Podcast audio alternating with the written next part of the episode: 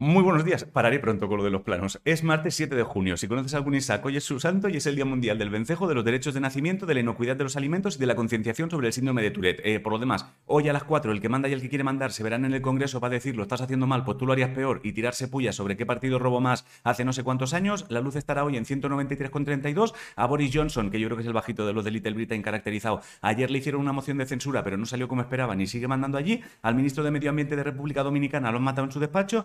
Tienes que viajar en avión, y sales desde la terminal T4 de Madrid, ve con tiempo, porque he leído que ahora mismo la organización es un puto caos allí, y al Banco Santander un juzgado le ha obligado a dejar de cobrarte comisiones por ingresar tú tu dinero en ventanilla y tienen que devolvértelo abonado hasta ahora, así que voy a pedir que te devuelvan lo que es tuyo. En dinero virtual, el Bitcoin parece que sigue estancadete en los 30.000 dólares y Elon Musk dice que igual no compra Twitter ahora, porque cree que hay mucho spam y cuenta falsa. Así que si estás viendo este vídeo en Twitter y eres una cuenta falsa, por favor levanta la mano para yo poder hacer un cálculo de cuántos no sois de verdad. Ah, y si notas que cada vez son más los adolescentes con la mirada como ida, no es un virus, es porque van arrancando los exámenes de la EBAU por España y están así como tratando de ver su futuro. Si te gusta mucho el fútbol y tienes 205 millones de euros, que sepas que te puedes comprar a Mapape, que ahora mismo es el futbolista más caro y cuesta eso. En baloncesto, Mubru deja el Bilbao, Pablo Lasso ha salido de la UCI después de sufrir el otro día un infarto y en ping-pong, Ángela Rodríguez y Joan Masip representarán a España en el europeo. A Penélope Cruz le han dado el Premio Nacional de Cinematografía de 2022 y si en la próxima peli de Meryl Streep notas que su voz doblada está como distinta, no es paranoia tuya. La actriz de doblaje Rosa Guiñón ayer murió y era su voz. Y si eres muy fan de Bon Jovi, tengo una noticia triste y es que Alex John Such ayer murió también.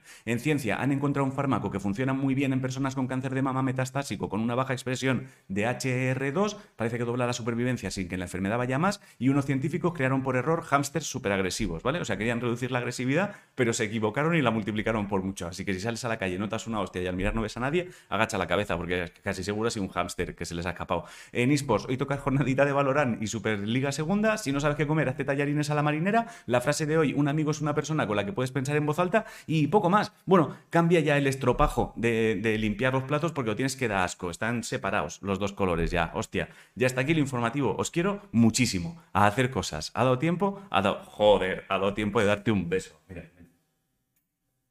Besito para ti.